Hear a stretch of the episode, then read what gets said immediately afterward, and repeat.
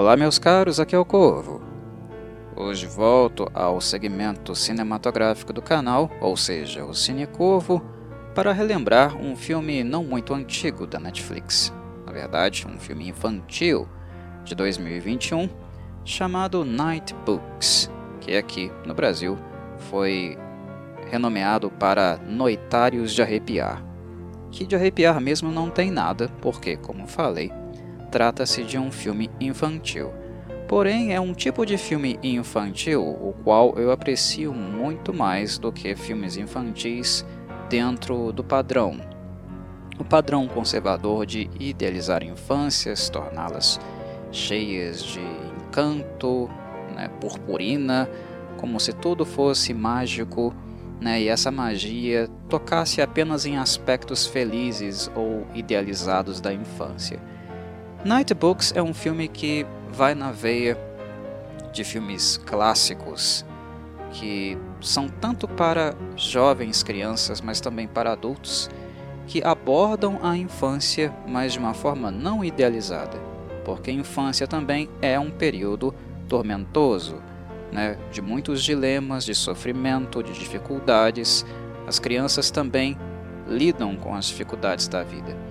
Mesmo que ao crescer nos tornarmos adultos, nós achemos que por causa dos nossos atuais problemas, os problemas das crianças sejam pequenos e que elas não tenham um sofrimento suficiente para ficar reclamando, isso é uma postura muito, muito sem tato, sem empatia porque cada estágio da nossa vida apresenta obstáculos, desafios, sofrimentos e essas coisas nos preenchem também, nos marcam também e têm um grande impacto.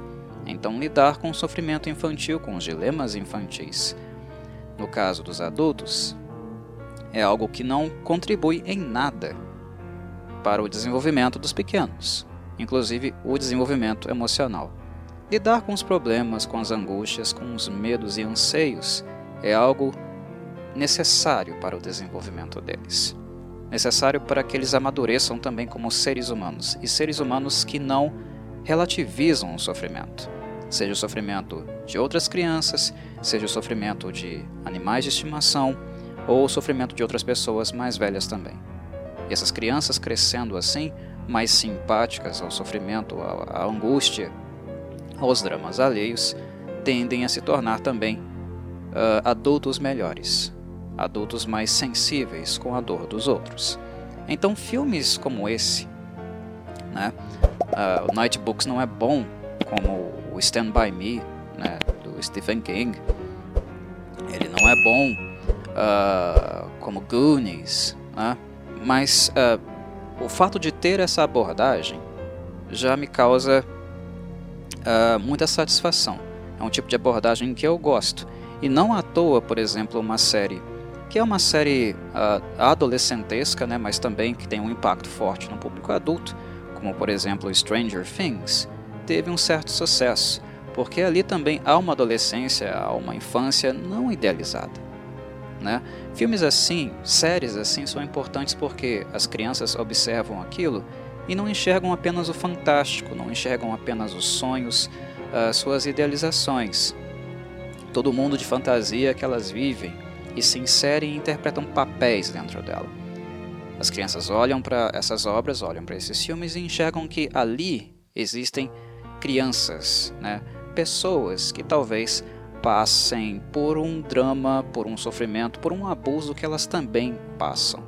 Isso não resolve seus problemas, mas de certo modo cria uma sensação de conforto ao perceber que, hum, eu talvez não seja a única pessoa que passa por isso no mundo. Tem pessoas passando, pessoas falando sobre isso, então talvez eu possa falar, talvez eu possa me expressar. Há pessoas como eu. Não se trata apenas de mim sendo assim ou sendo perseguido por isso, isso e assado, ou não é apenas na minha casa que acontecem essas coisas. É um sentimento de pertença. Um sentimento de pertença muito importante para crianças que, por exemplo, sofrem caladas. Sentimento de solidão, de não apoio, é muito complicado e ele tem impactos emocionais muito grandes. Então, filmes como Night Books e os outros que eu citei, os clássicos do passado, que são melhores do que ele, e eu bem disse, são importantes nesse sentido, porque apresentam às crianças as possibilidades do mágico, do fantástico, que é importante também para o desenvolvimento delas, mas também uh, o limite, o âmbito do sofrimento, o âmbito do drama, porque crescer também é difícil. Crescer implica em adquirir coisas, conseguir coisas, aprender mais, mas ao crescer nós também perdemos várias e várias coisas. São ritos de passagem, momentos de transição de nossas vidas.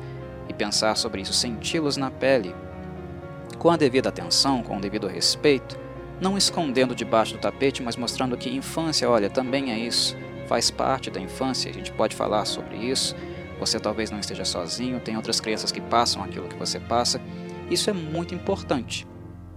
Então, filmes como Night Books, que dividiram opinião, né, ele não foi um filme extremamente aclamado, ele, literalmente ele dividiu a opinião. Muitas pessoas gostaram dele, outras não gostaram, viram bastante inconsistências no filmezinho aqui, e que de fato ele possui algumas, né, a maioria delas não me incomodaram, não é algo que quebra necessariamente com o meu entretenimento, com a minha diversão, embora houve uma inconsistência que eu torci bem o nariz, eu achei assim uma, um pisão em falso muito grave, mas eu vou falar disso mais para frente, né? Mas de modo em geral é um filme divertido, que entretém e que apresenta uma infância que é uma infância que eu gosto, uma infância que não é idealizada. Eu gostaria que houvesse mais obras contemporâneas com essa pegada, infantis, e não apenas obras que demonstram né, crianças em um universo, em um cotidiano, um corte de suas vidas que é apenas feliz, né, uh, satisfatório. Eu prefiro filmes fantásticos que ainda mantêm um pezinho na realidade, embora eles sejam fantasia.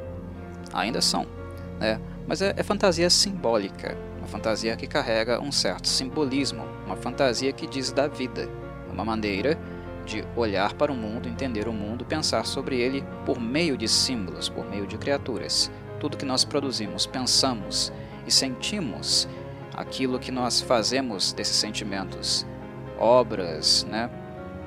novas formas materiais ou artísticas de expressão, né? Tudo isso diz do âmbito da vida, um recorte da vida. Nós produzimos aquilo que nós sentimos, nós produzimos o nosso meio, né? onde vivemos, falamos, expressamos, mesmo que magicamente ou fantasticamente, uh, elementos da nossa própria experiência. Né? Então são coisas que, mesmo no, no campo fantástico, no âmbito da fantasia, caminham juntas e podem ser retratadas de maneira muito natural, como aqui foi. Nightbooks não é um filme de crianças felizes, é um filme de crianças muito tristes, mas de uma tristeza que diz muito das suas vidas e de dilemas que elas passam. Né? Isso é importante. É importante que a, a infância tenha esse tipo de atenção, como teve também lá em Stand By Me, em Goonies, por exemplo. Né? Mas vamos entrar a falar do filme propriamente dito. Uma das coisas que me deixou curioso de cara foi saber que o filme ele foi produzido pelo Sanheim.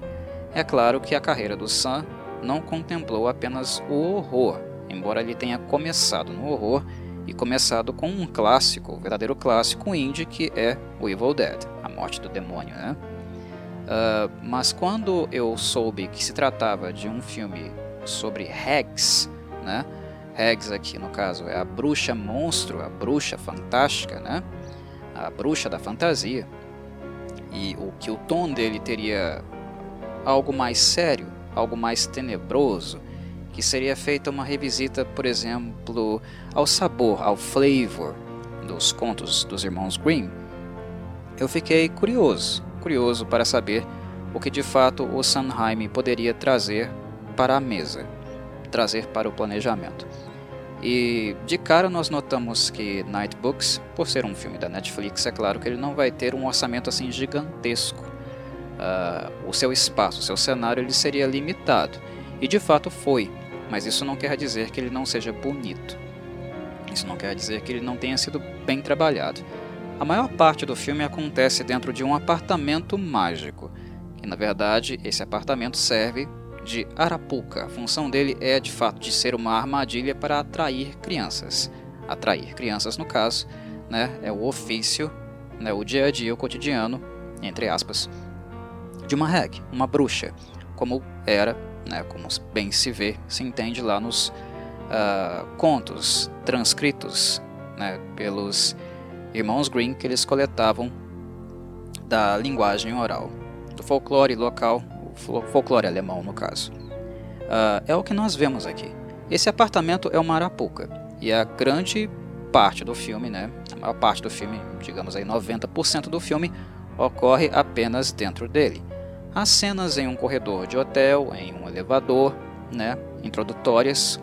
Nós acompanhamos um dos protagonistas no caso, né, o Alex, iniciando sua jornada em casa, passando por um corredor, entrando em um elevador. E no final o filme volta para essa localidade.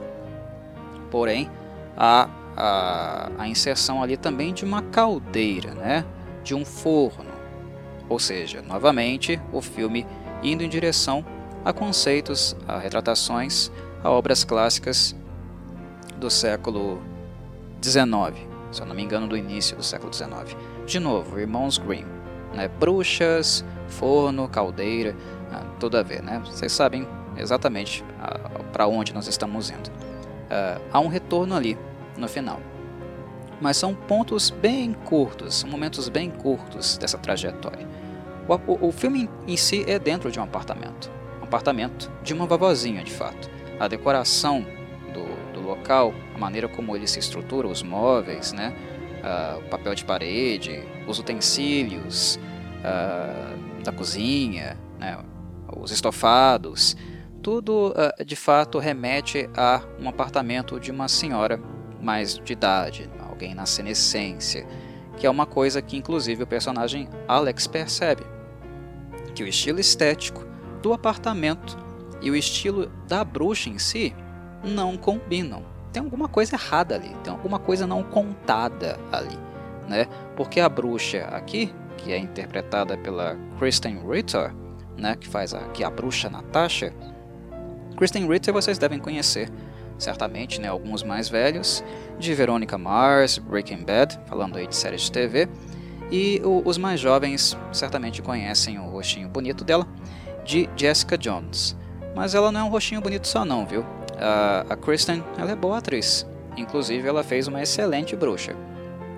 As expressões uh, faciais da Kristen Ritter aqui são muito boas, a entonação que ela coloca nas palavras é muito boa também, ou seja, ela encarna de fato uma Wicked Witch.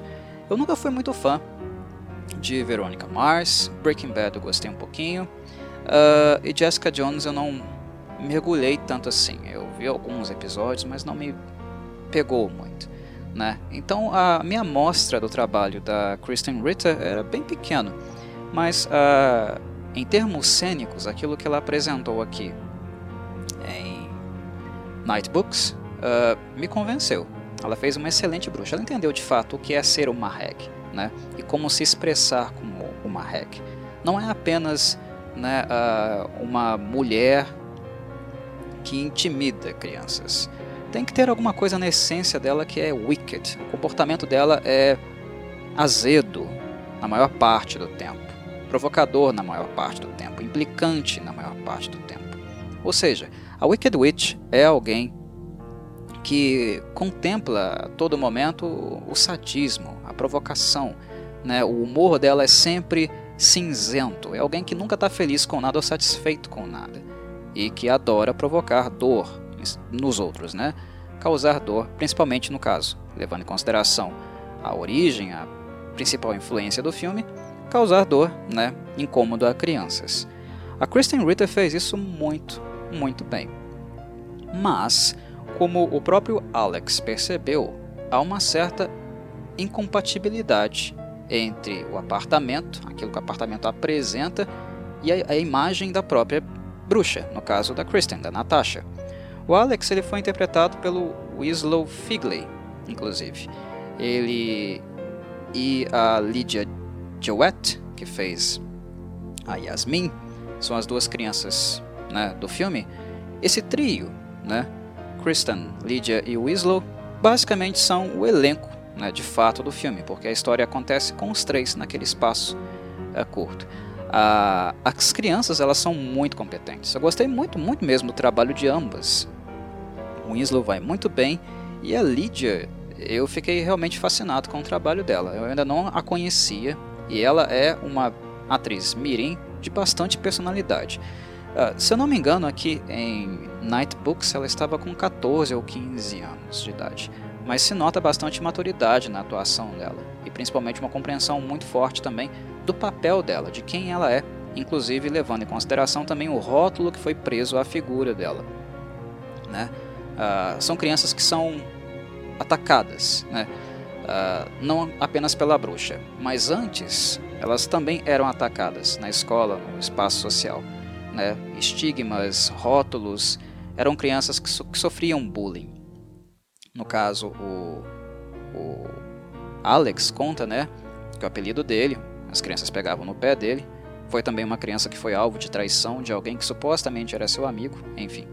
Um, ele conta que as, pessoas, as crianças, no caso, né, a, o ambiente social dele o chama de creep show, né? Uh, porque ele é alguém, um menininho, que gosta de escrever histórias de terror. Gosta de obras de horror, escrever histórias de horror e compartilhar esse universo dele com outras crianças. E ele não tem muitas para fazer isso. Né? E aquelas que não uh, têm a mesma identificação, não gostam desse conteúdo, implicam com ele, chamam ele de Creep Show, né? show de horrores. Creep Show, inclusive, aqui é uma referência né, a uma obra também cinematográfica, na verdade, uma antologia de horror dos anos 80, né, de mesmo nome, que foi inclusive é, baseada nas obras do Stephen King. E o Stephen King também participa né, de um dos segmentos, Creepshow. Para quem não conhece, é bem legal. Recomendo, inclusive eu já fiz comentários sobre o filme, a antologia aqui no canal também. Basta procurar aí na playlist. Outras menções, outras referências cinematográficas que nós encontramos aqui em Night Books. Uh, The Lost Boys, vampiresco do final dos anos 80, né, de 87. A música tema de The Lost Boys, inclusive, toca algumas vezes em Night Books. É a mesma música. E além disso, também tem né, um pôster gigantesco do filme lá no quarto do Alex. E ele também é atraído ao apartamento através de The Lost Boys. Ele está andando pelo corredor, vê uma porta aberta, né, uma TV no centro da sala exibindo o filme, uma TVzinha, e tem um pedaço de torta do lado. Ele, tonto, entra, né? Fascinado, completamente né, louco, fanzaço do filme, entra né, uh, dentro do, do, recinto, come a torta e quando ele acorda, tcharam, descobre-se que foi sequestrado por uma bruxa bem é, esquisita.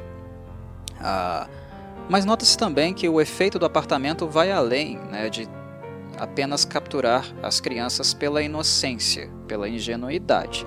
Até porque os olhos dela né, mudam. Os olhos das crianças mudam quando elas estão em contato com algo mágico, né?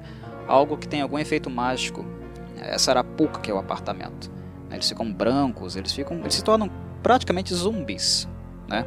Eles vão em direção ao desejo contemplam apenas o desejo e não conseguem evitá-lo, algo que também né, nos remete, por exemplo, a João e Maria. Por falar em João e Maria, eu acho importante também deixar isso bastante claro aqui. Esse filme é João e Maria? Sim, é. É João e Maria sim, tá? Porque a estrutura principal dele, o esqueleto principal dele, é baseado né, em Hansel e Gretel. É João e Maria. Só que é uma pegada né, uma versão, uma adaptação um pouco mais contemporânea, mais uh, moderna, mais colada aos nossos tempos. Né? Essa segunda década do século XXI. Tem muitos incrementos, né, muitos personagens que não têm relação direta com o conto né, escrito pelos irmãos Green, que, como falei, não são deles, mas eles uh, escreveram, né, eles tornaram os contos populares que eram transmitidos de boca em boca.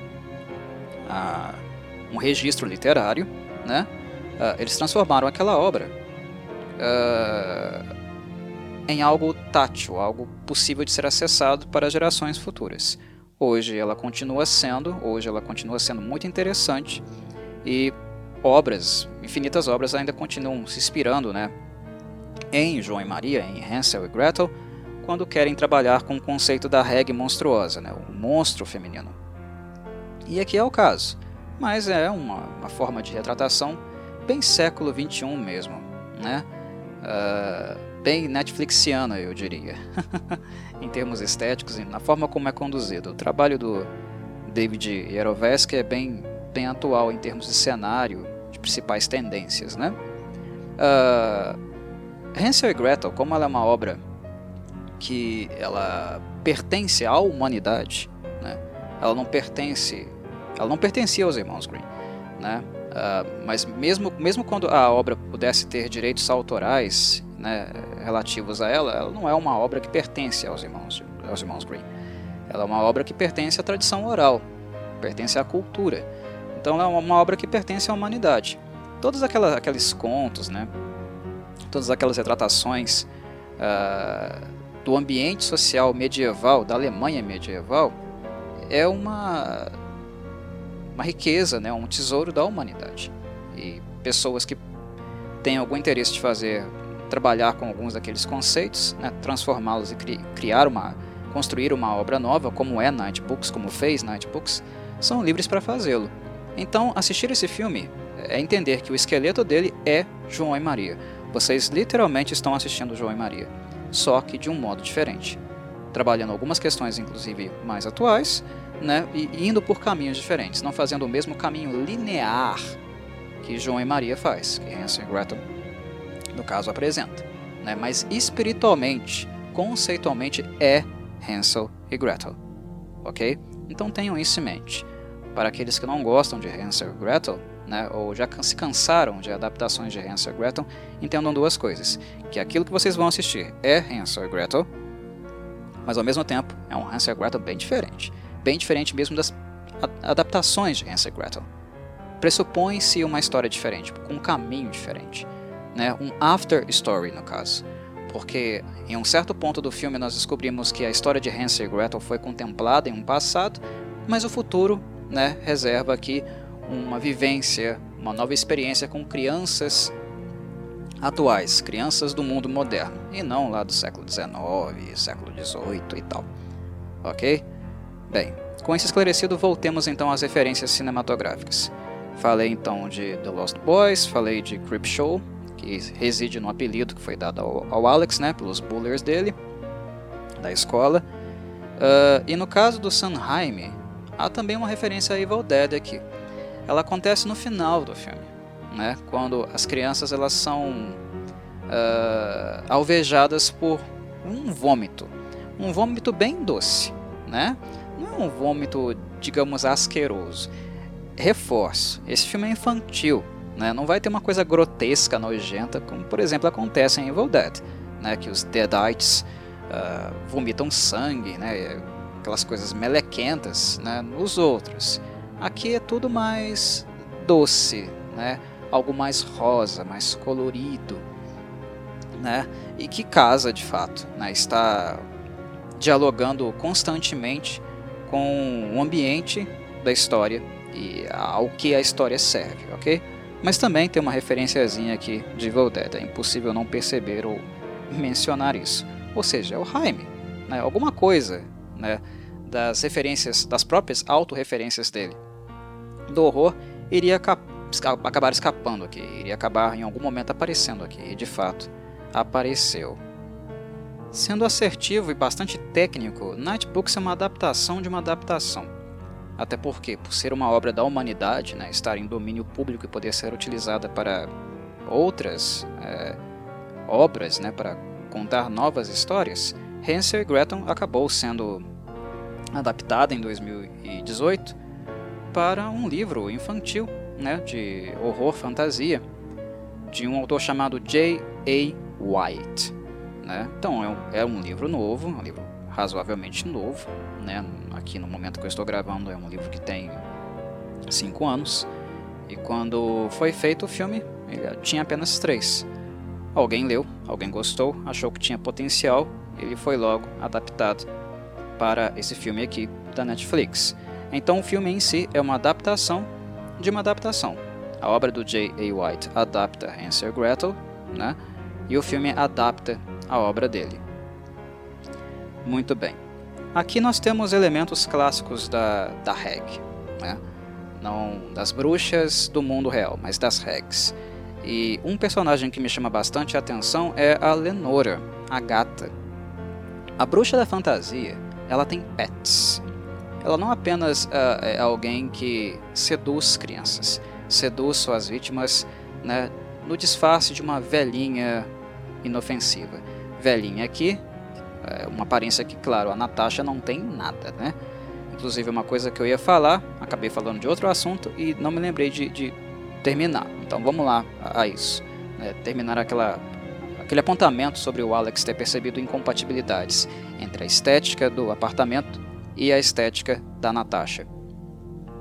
Uh, a Natasha ela não tem nada a ver com o apartamento, o que por si só é bastante, né, bastante estranho. Né, levanta suspeitas. A imagem dela é de uma mulher de meia idade, o que a Kristen Ritter de fato é, né? Ela continua belíssima, mulher muito bonita. Mas ela já é uma mulher de meia idade, mas que se veste como uma. Uh, como eu diria? Uma adolescente, e nem adolescentes são tão assim, tão exóticas no estilo de vestir como ela é. Ela usa saltos gigantescos, mas muito grandes mesmo, né? aqueles tamancos uh, maiores do que, por exemplo, as botas do Kiss, da banda de rock Kiss aqueles troços enormes, né, de 40, 50 centímetros, né, tudo rosinha. Uh, as roupas dela têm cores muito vivas, né? Ela gosta de cores escuras também, né? Tem um tom dark também em algumas das vestimentas, como vocês podem perceber, por exemplo, na própria arte, né, do pôster oficial do filme. Uh, mas ela também veste coisas muito vivas, muito espalhafatosas. Na verdade, a Natasha aparenta ser, né? E inclusive se comporta também como uma perua. Uma perua no sentido de uma mulher espalhafatosa, né, chata, aquela socialite né, insuportável. Sabe aquela socialite que não faz a própria moda, né? Uh, é bem chamativa, inclusive nos próprios comportamentos, né, na maneira de se expressar, atrai para si toda a atenção e é enjoada mesmo, né? Uma burguesa chata pra cacete. Uh, a Natasha é isso. Ela aparenta ser assim. Ela tem essa tendência. E eu gostei desse movimento de Night Books, né? Porque de certo modo, quando nós olhamos, entramos em contato com aquelas socialites não me toque que gostam de né, pisar nas outras pessoas, né? Ou acham que o mundo inteiro gira ao redor dos desejos delas, né? Só porque elas têm dinheiro, só porque elas têm poder né? Normalmente as pessoas, né, no dia a dia, no cotidiano, se referem a mulheres como essas, né, como bruxas. Né? Olha aquela bruxa, né? olha aquela mulher insuportável, né?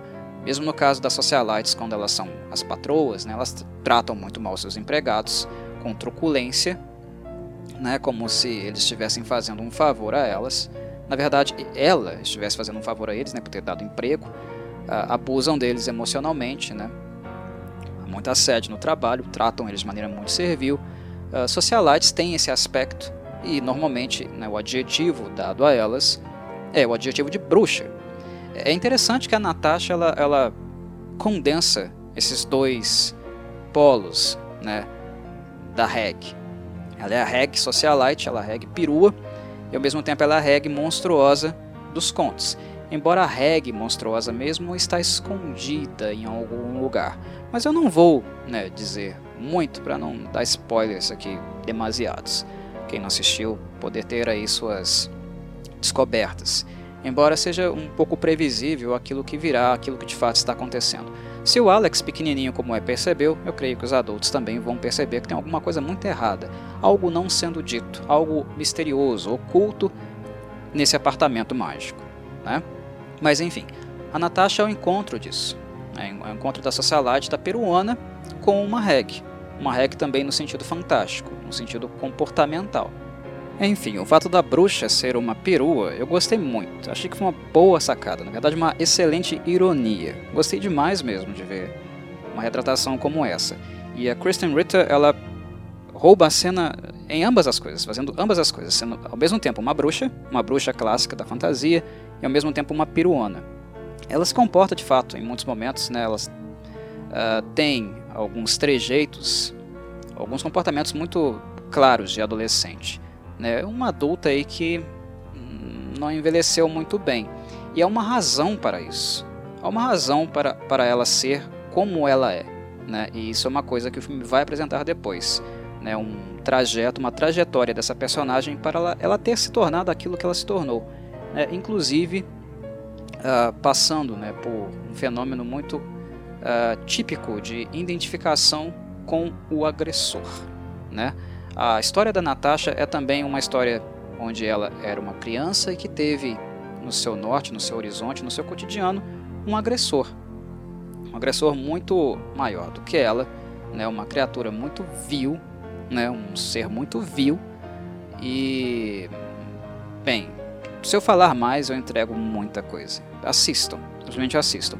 Mas isso explica né, a experiência dela e, na verdade, um grande desapontamento que ela tem em um momento onde ela imaginou que seria de, de fato feliz novamente uh, fez com que ela, ao invés de dar passos em direção à sua liberdade, uh, fica, ela fez com que ela ficasse restrita, na verdade, a, a apenas a única coisa que havia sobrado, a, a única coisa que ela teria agora como referência, que era a vida ruim que ela levou por, sei lá, sabe-se lá quanto tempo, né?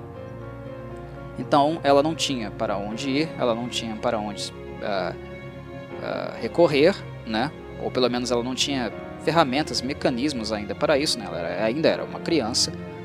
Então ela voltou para onde ela queria, né? desejava tanto sair. Mas essa saída, né? essa busca por liberdade contemplava afeto, reencontro, né? amor novamente. E o que ela encontrou foi decepção, desilusão. Era uma criança que por muito tempo a referência dela foi malefício, abuso, maus tratos, foi o lugar, a pertença que restou, porque o lugar de primeira pertença, né, o lugar original, já não existia mais. Não havia para onde voltar, de fato. Acreditava-se que havia, que existia, havia uma esperança de redenção, mas na verdade isso era apenas fruto da própria imaginação, desejo da criança que sofreu por muito, muito tempo, né? O que sobrou foi a realidade, a realidade que se impunha, uma realidade a qual ela queria escapar. Então ela retornou, né, para o lugar que ela queria escapar, ressignificando esse lugar e ressignificando a si mesma. Ela, na verdade, né, assume para si os referenciais que supostamente ela desprezava, tornando aquilo que ela mais desprezava, né, se identificando de fato com os seus agressores. Já são referências mais do que suficientes para vocês entenderem o que de fato aconteceu. É muito difícil falar de Nightbook sem dar spoilers, meus caros, muito difícil mesmo. Para discutir esse filme é necessário falar sobre algumas coisas. Mas é, de fato, o que a Natasha se torna é, pressupõe, né? nós vemos, observamos esse tipo de movimento. E é importante lembrar, é importante reafirmar, eu grifo isso novamente, que ela era uma criança, tá? Originalmente a bruxa era uma criança, ela também foi um ser infantil. E sendo assim, como ela se tornou uma bruxa, foi por esse caminho, ela também não teve a mesma trajetória que crianças né, que se desenvolvem e crescem de maneira saudável têm. Que é uma referência boa, né? Alguém de fato, um referencial bom para se desenvolver, né? aprender, para se expressar enfim, ela não teve isso. Então, é em virtude disso que muitos elementos, talvez, da infância da Natasha fiquem, talvez, ainda visíveis nela quando ela ainda é uma pessoa adulta. Ela não é apenas né, uma bruxa descolada, uma bruxa perua. percebe-se que ela ainda está vivendo a própria fantasia dela, né? tentando possuir, obter, consumir aquilo que talvez, né, ainda na infância, ela sempre desejou. Ela usa seu poder também para conseguir isso, para satisfazer seu próprio desejo, né, e não apenas uma sede de sequestrar, trucidar crianças, como é comum nós encontrarmos né, nas obras clássicas, por exemplo, nos Irmãos Grimm. Não se trata apenas de uh, perseverar, né, sobreviver, mesmo como um monstro, né, perseverar, continuar existindo, comendo seres humanos. É também um pouco sobre usar o poder, né, usar a magia também para satisfazer suas próprias fantasias. Então Natasha é um personagem desse tipo, né, que ela tem algumas coisas também ainda eh, em aberto, mal resolvidas. Um personagem que tem futuro em termos de desenvolvimento, caso né, a série, o filme, algum dia ganhe uma sequência. Uh, não sei se vai ser o caso. Não, também não sei se é realmente necessário, mas um, uma personagem que é muito mais do que ela aparenta ser. Ok? Mas o foco principal está de fato nas duas crianças. É um filme infantil e é um drama infantil. Volto a insistir nisso. Tem inconsistências? Tem. Algumas são aceitáveis, não, elas não me incomodam muito, até porque o grau de entretenimento uh, que Night Books me deu né, trabalhando as temáticas da forma como trabalha, uh, faz com que essas coisas sejam menores, problemas menores, mas há inconsistência sim. Né? O fato do, do Alex ser um contista, o fato dele escrever histórias de terror né, no seu caderninho, o qual ele chama de noitários, night books, o fato dele ser capturado pelo apartamento é estranho.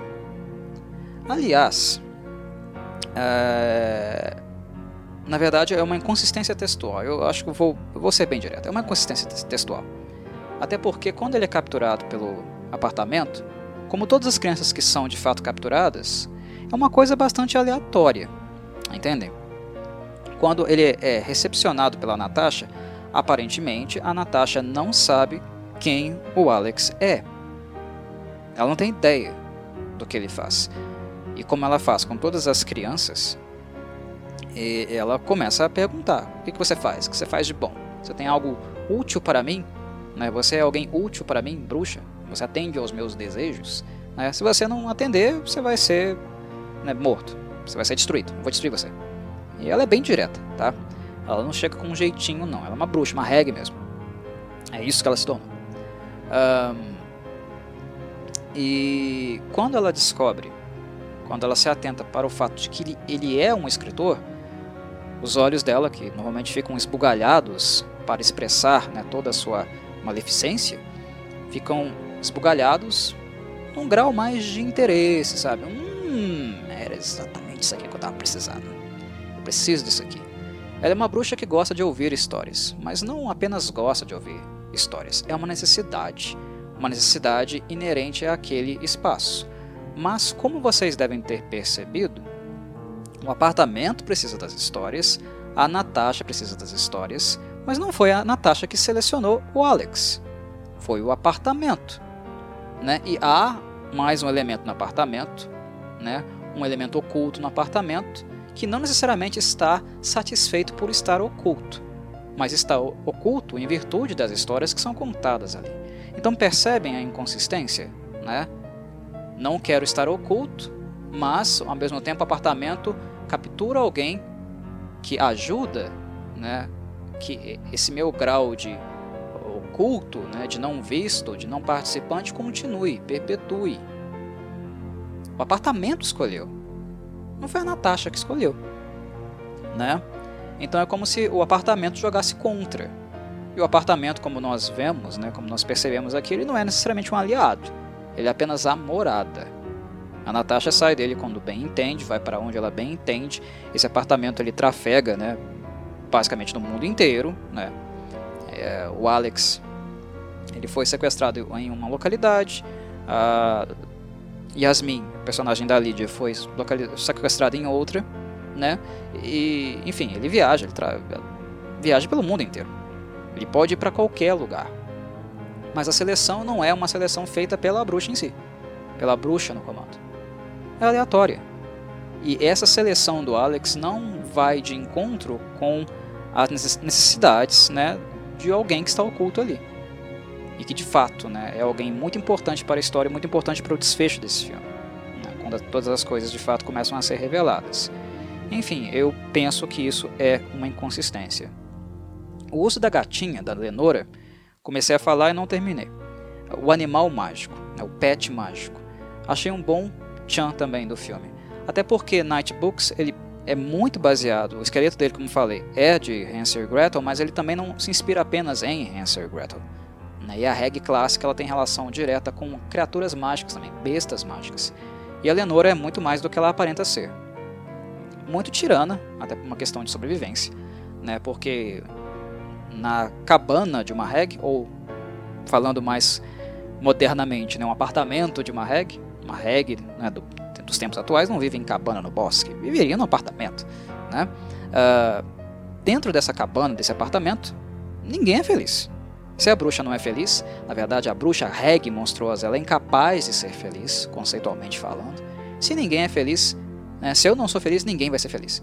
Então ninguém que vive dentro de uma cabana, de uma reg hut, uh, é de fato feliz. Né? Mas uh, há coisas muito mágicas acontecendo ali, criaturas mágicas também, né? como é o caso da Lenora, mas que é uma gatinha que é muito mais do que apenas uma gatinha. Mas isso o filme vai mostrar. Uma segunda inconsistência que pode passar muito bem despercebida trata-se da poção mágica, da poção do sono.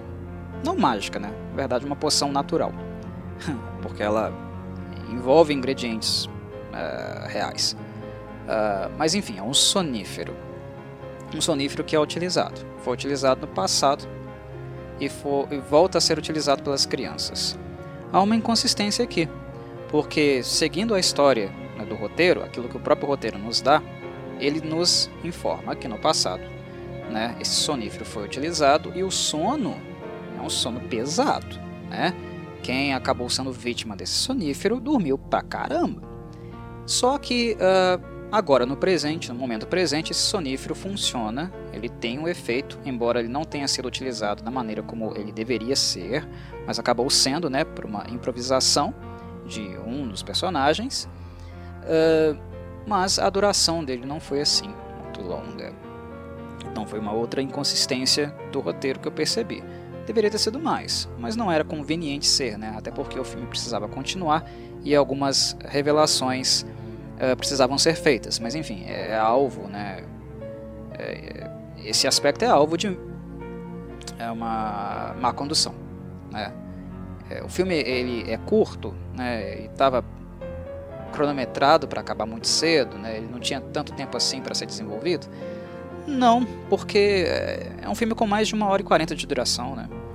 Então é um filme que, para o tamanho dele, é um filme que poderia ser um pouco mais conduzido nesse sentido de uh, não deixar esses furos, essas inconsistências, por exemplo, no sequestro do Alex e a função dele dentro do apartamento, né, ser contraditória com uma, uma coisa que está acontecendo lá dentro, ou então desse uso do sonífero, dava para né, desenvolver um pouquinho mais o texto para não ter essas inconsistências.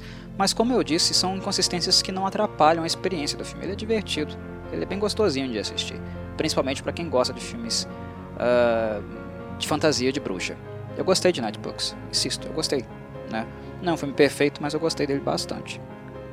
Agora, a inconsistência que eu não consigo perdoar de jeito nenhum, me incomoda inclusive ouvir aquela fala, ouvir aquela colocação no texto, incomoda demais. Sabe, aquela colocação que te faz franzir o senho. É uma, quando a Yasmin. Quando o, o Alex e Yasmin encontram o livro mais antigo, né, tem uma biblioteca gigantesca dentro do apartamento. O apartamento é um apartamento, mas é um apartamento mágico. Ele tem né, saídas para outros recintos que na verdade são amplos, grandes, mas ao mesmo tempo fazem parte dele. É como se fosse um plano, um semiplano de existência. E as leis da física uh, não são necessariamente as leis da física, aquilo que opera ali dentro. É uma realidade completamente diferente, tem regras diferentes. Então, um apartamento pequenininho, mas que você abre uma porta e pode sair, por exemplo, para um bosque, aquele bosque de Hansel Gretel. Né?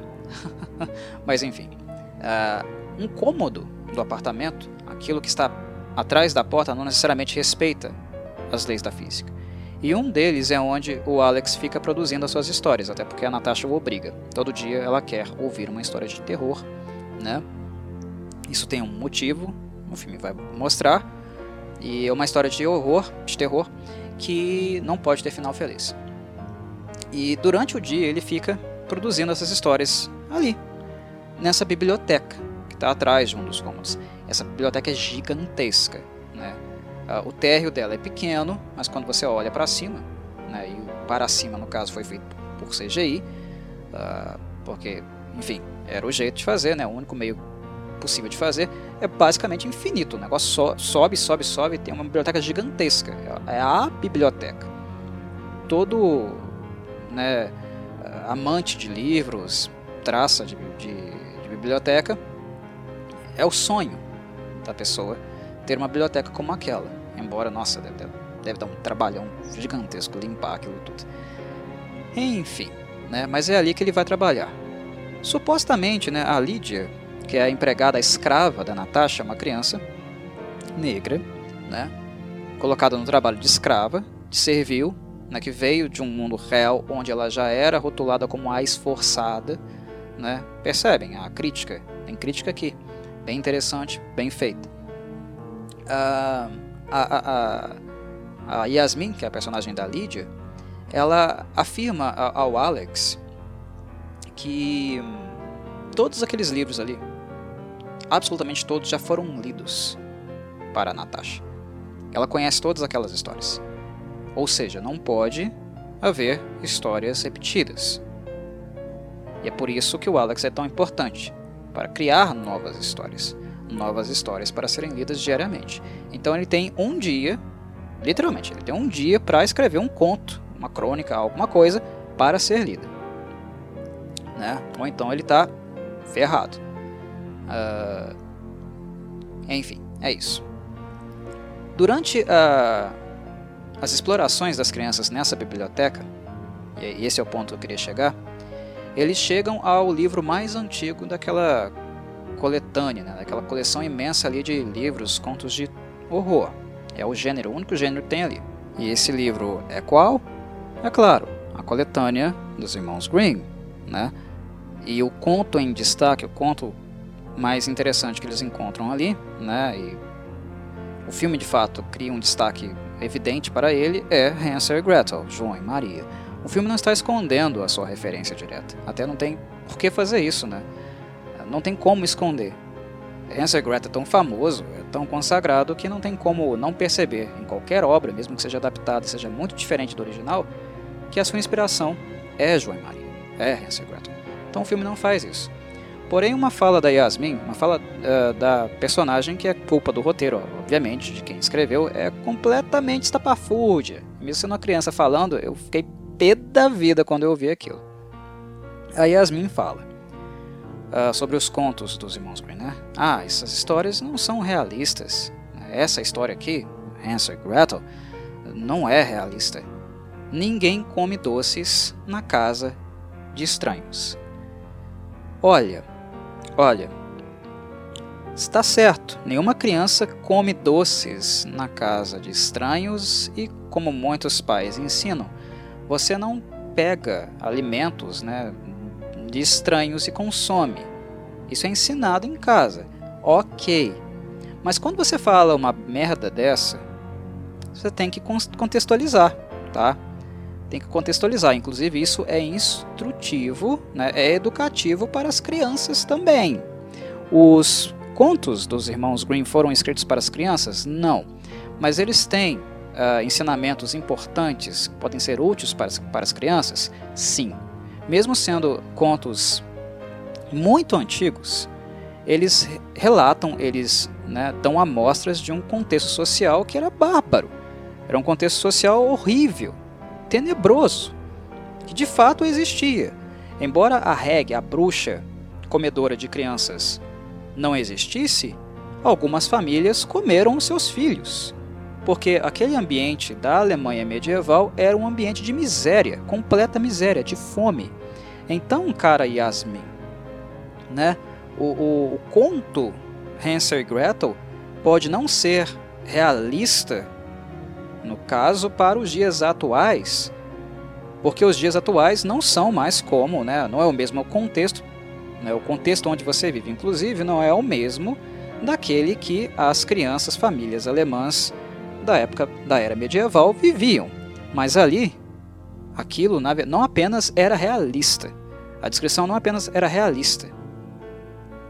Trata-se do conto, da arte, né, uh, da, da, do folclore transmitido oralmente, falando sobre a vida das pessoas, falando de um contexto de época que era daquele jeito.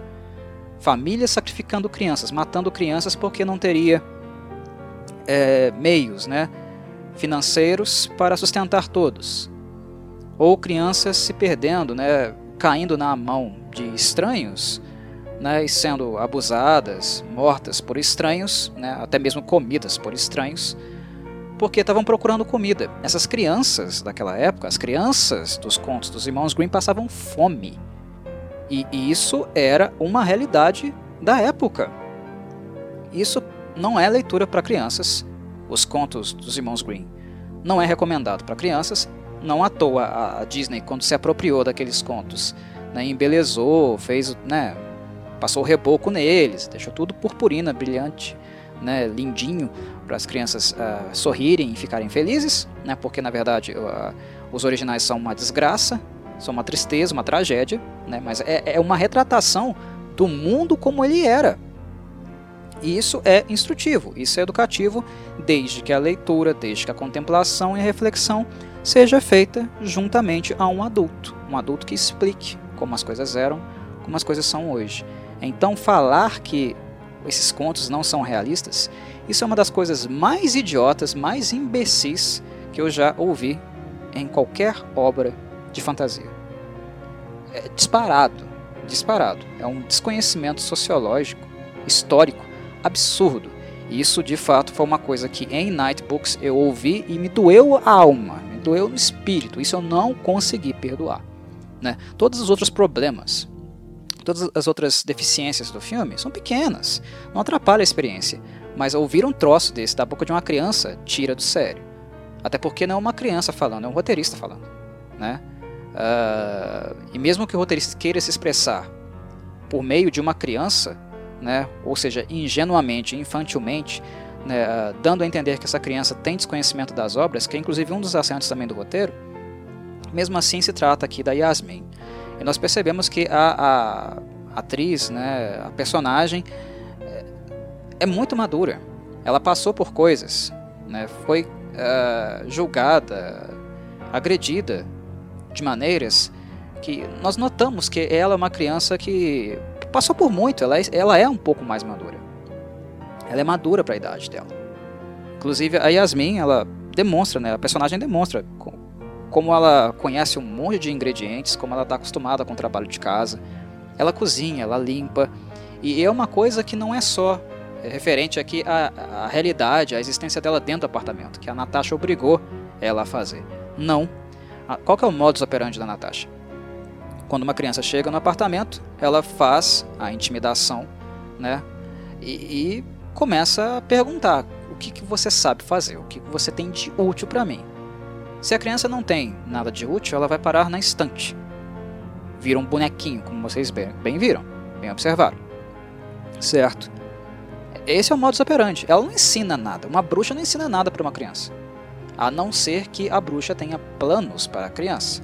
Como, por exemplo, em algumas mitologias, em alguns contos, né, quando a, a bruxa, a Reg, trabalha uma criança jovem para ser uma nova bruxa. Fazer com que ela se torne um monstro, se torne uma criatura sobrenatural, né, fantástica como ela. Há obras que têm esse acento. Então, quando uma bruxa, por exemplo, captura uma jovenzinha, uma menina, ela vai corrompê-la, pervertê-la, ao ponto dela se tornar uma coisa tão grotesca, tenebrosa quanto ela. Mas aí é uma bruxa forjando uma nova bruxa. Aqui não é o caso. A Natasha não tem esse modus operandi. Ela quer ser servida, ela é uma perua, ela é uma socialite. Né? Você, se você é útil para mim, você vive como escravo aqui no meu apartamento e sendo abusado emocionalmente por mim. Se você não tem nada útil a oferecer, você vai morrer. automaticamente aqui, agora, nesse instante. A Yasmin é mantida por quê? Porque ela sabe fazer serviço de casa, uma coisa que corresponde à realidade dela. É interessante notar que a personagem ela tem uma proximidade muito forte com a cultura etíope. É uma personagem negra, né? mas as referências que o filme nos dá são de elementos da cultura etíope, embora ela seja uma garota americana. Ou seja, ela é descendente, ela é possivelmente né, uma, uma, uma, uma membro de uma família que migrou, né? Uh, alguém que foi para os Estados Unidos, tentar a vida nos Estados Unidos, uma família etíope, por exemplo. Isso, inclusive, eu achei interessante também porque vai de encontro à verdadeira biografia da atriz. A Lydia Jewett é uma atriz etíope. E, honestamente, eu não me lembro, não me lembro mesmo, no passado, de ter visto um filme de, de Hollywood, né, do cinema americano, digamos assim, né, do mercado americano, que tivesse uma etíope mulher, criança, uh, enfim, essas identidades, né, essas características. Uma mulher, uma africana, uma etíope em um papel de protagonismo tão grande. Eu fiquei surpreso, fiquei surpreso mesmo ao ver isso, muito feliz também. Não é apenas uma garotinha é, americana, negra, né? mais do que isso, é uma africana, né? é uma menina africana tendo destaque, tendo possibilidade de trabalhar em Hollywood. Eu fiquei muito feliz quando vi isso, muito feliz mesmo. E fiquei mais feliz ainda ao saber que a caríssima Lydia Duet, que é uma boa atriz mirim, muito boa mesmo, ela me surpreendeu, né? ela é um grande destaque do filme, uh, que ela também está escalada para trabalhar nessa futura trilogia né, que eles estão fazendo, estão produzindo nesse instante, uh, da franquia The Exorcist. O Exorcista original vai ter, vai ganhar né, mais três filmes que supostamente serão é, sequências diretas do original. Não são remakes, são sequências diretas do original. Uh, vão ser dirigidos, né, os filmes vão ser dirigidos pelo David Gordon Green, o mesmo que fez a trilogia mais recente de Halloween, lá da Blumhouse. O que é uma, uma, notícia não muito boa, né? Porque ele começou até bem, mas os dois últimos Halloweens perderam a mão. O último, então, absurdamente. Mas enfim, ela está escalada, está fazendo filmes, né? E até ganhar esse papel de protagonismo, ela já tinha participado, se eu não me engano, né, de mais de 10 produções é, de cinema e TV, de algum modo, sendo atriz mirim. Então, até mesmo o rótulo que é colado nela, né, pregado nela, como ela é chamada pelos bullies, de esforçada, tem contraste com a vida real. Ela teve que trabalhar muito, né, uh, insistir muito, perseverar muito, com o apoio dos pais dela, claro, para conseguir chegar né, nesse grau de notoriedade que ela está tendo agora nesse momento, essas oportunidades que ela tem nesse momento. Uma garota negra já tem dificuldade para poder fazer isso. No passado, muito maior ainda. Hoje, felizmente, estão tendo mais oportunidades. Mas imagina uma garota etíope. E eu gostei demais do filme ter uh, colocado né, na, no seu arcabouço características que dizem respeito à própria cultura dela, né, da biografia dela. Eu aprendi coisas assistindo Nightbooks. Eu não sabia o que, é, o que era um Dorowat. Quando eu vi ela falando, né, que foi atraída por um Dorowat, por comida também, assim como o Alex foi, eu não sabia. Como ele, eu fiquei assim, fiz a mesma, me fiz a mesma pergunta: que diabos é um Dorowat? É o que o Alex pergunta e eu mentalmente também me fiz essa mesma pergunta. Que diabos é um Dorowat? Né? Aí ela, personagem Yasmin, explicou. Ela deu todos os ingredientes. Né? É uma coisa que é, faz parte do cotidiano dela. A esforçada, entre aspas, é esforçada mesmo. É uma criança que sempre trabalhou que sempre ajudou em casa, que sabe cozinhar, que sabe limpar, enfim, né? Mas graças a essa referência eu fui pesquisar. O que é um Dorowat? Eu fui Google né, e descobri o que é um frango etíope. Quais são os ingredientes, né? A maneira de preparo. Foi assim que ela foi pega. Mas não apenas essa referência, né, ela também fala uh, que a, receita, o prato em si, além dela gostar, também uh, acabou atraindo ela para dentro do apartamento por causa de uma memória memória afetiva que ela tinha da, da avó falecida dela, né? Ela chama a avó de Ayate, né? Eu acho que essa é a pronúncia, Ayate. Eu não consigo pronunciar muito bem porque a forma da pronúncia é, diz respeito ao dialeto etíope, né? É uma língua chamada amárico. É a língua do povo etíope, mais especificamente né, do, do povo amara. Muito legal ver essas coisas sendo transportadas aqui para o filme. Até porque, por mais que a atriz uh, seja representada dentro de um escopo americano, não é a ideia, não é o conceito do filme trafegar pelo mundo, trafegar para qualquer lugar, né? Isso não é possível. Então, uh, trazer crianças de culturas diferentes também para dentro do apartamento também é uma coisa enriquecedora.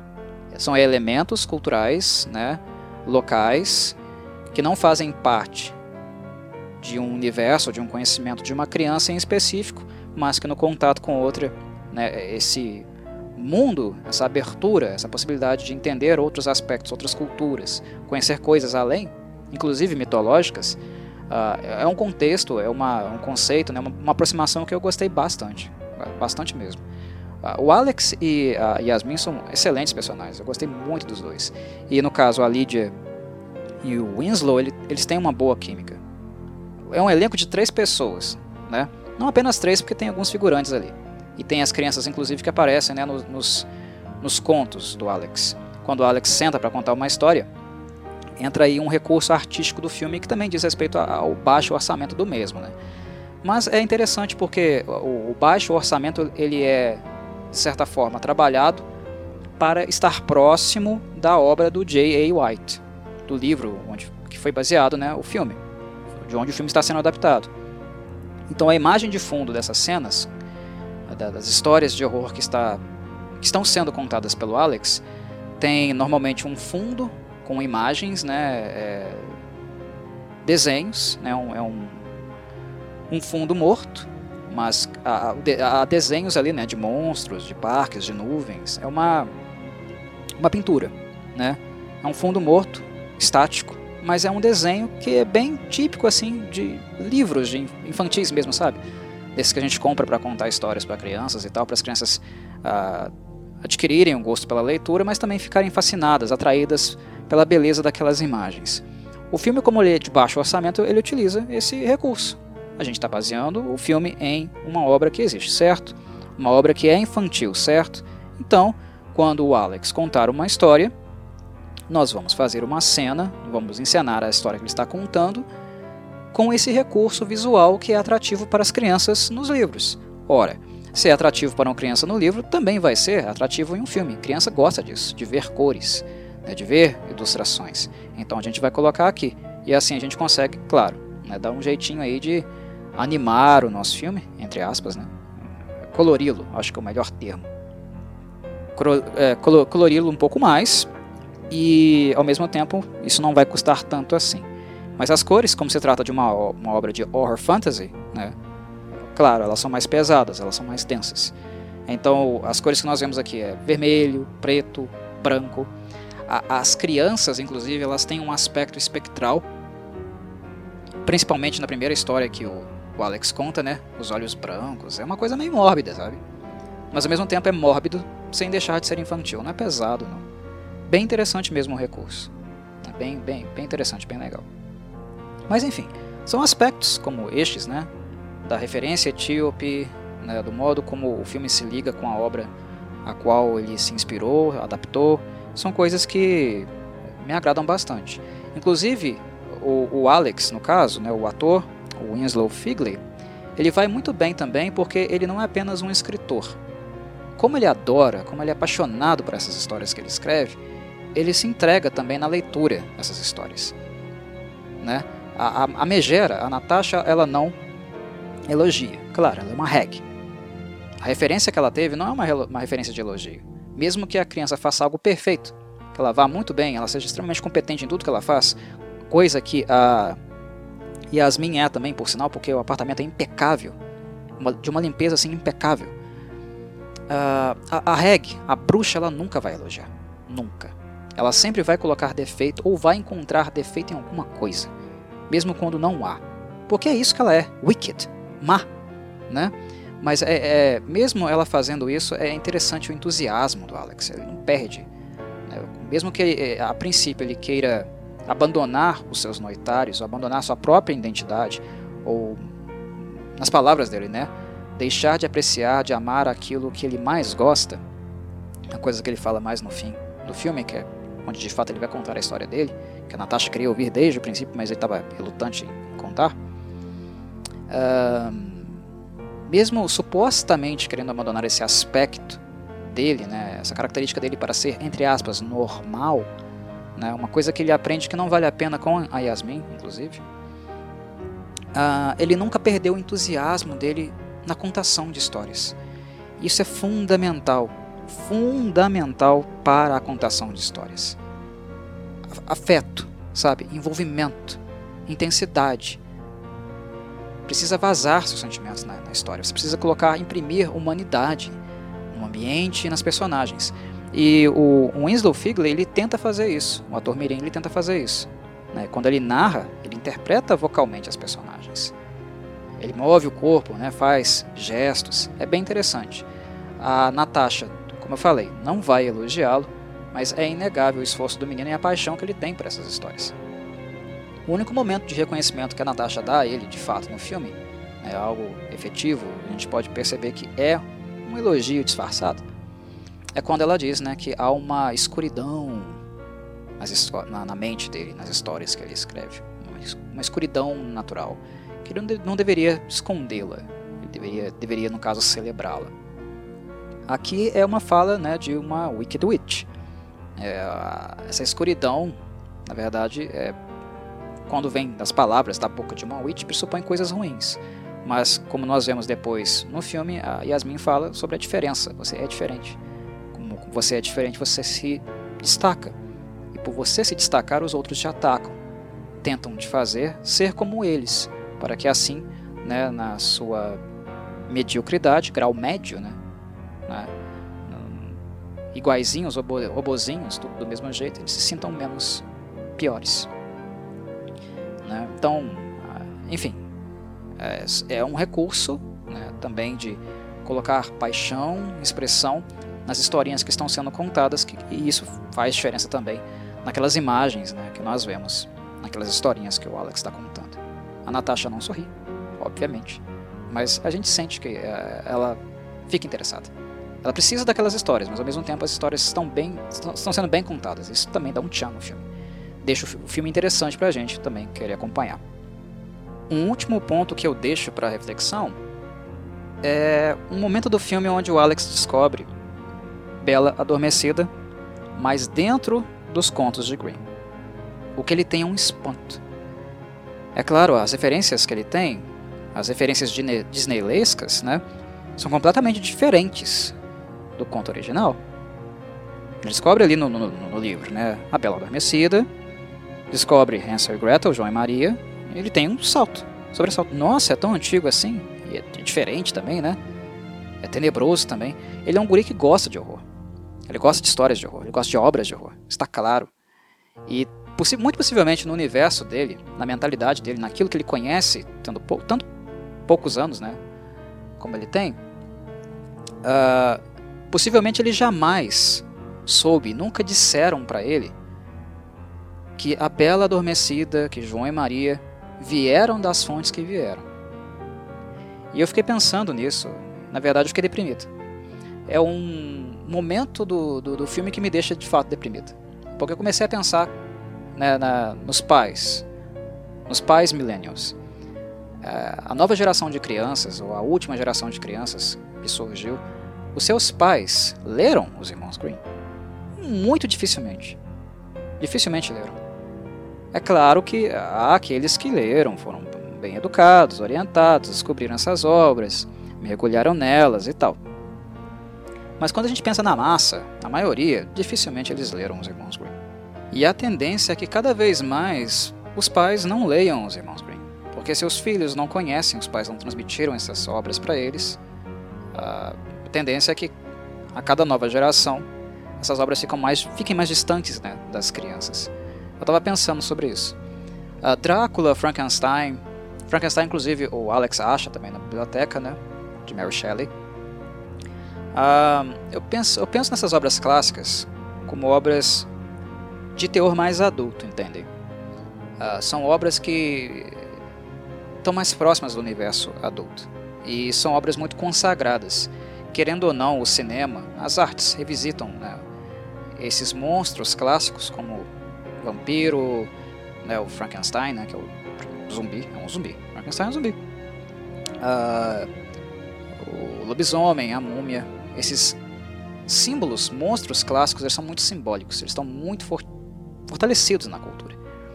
Mas não é o mesmo caso, a gente não pode colocar em termos de exposição, e apenas exposição, não qualidade, tá? porque eu acho os contos dos irmãos Grimm excelentes. Uh, mas em termos de exposição, no imaginário popular, as obras dos irmãos Grimm não são assim tão solidificadas.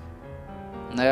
Elas não foram completamente aderidas por um público, por gerações, a ponto de serem comuns, reconhecíveis por todo mundo. Mas aí alguém pode dizer, ah, mas todo mundo conhece a Bela Adormecida, todo mundo conhece João e Maria. Conhece, mas é a versão da Disney. E mesmo assim esses filmes são clássicos já. São muito antigos.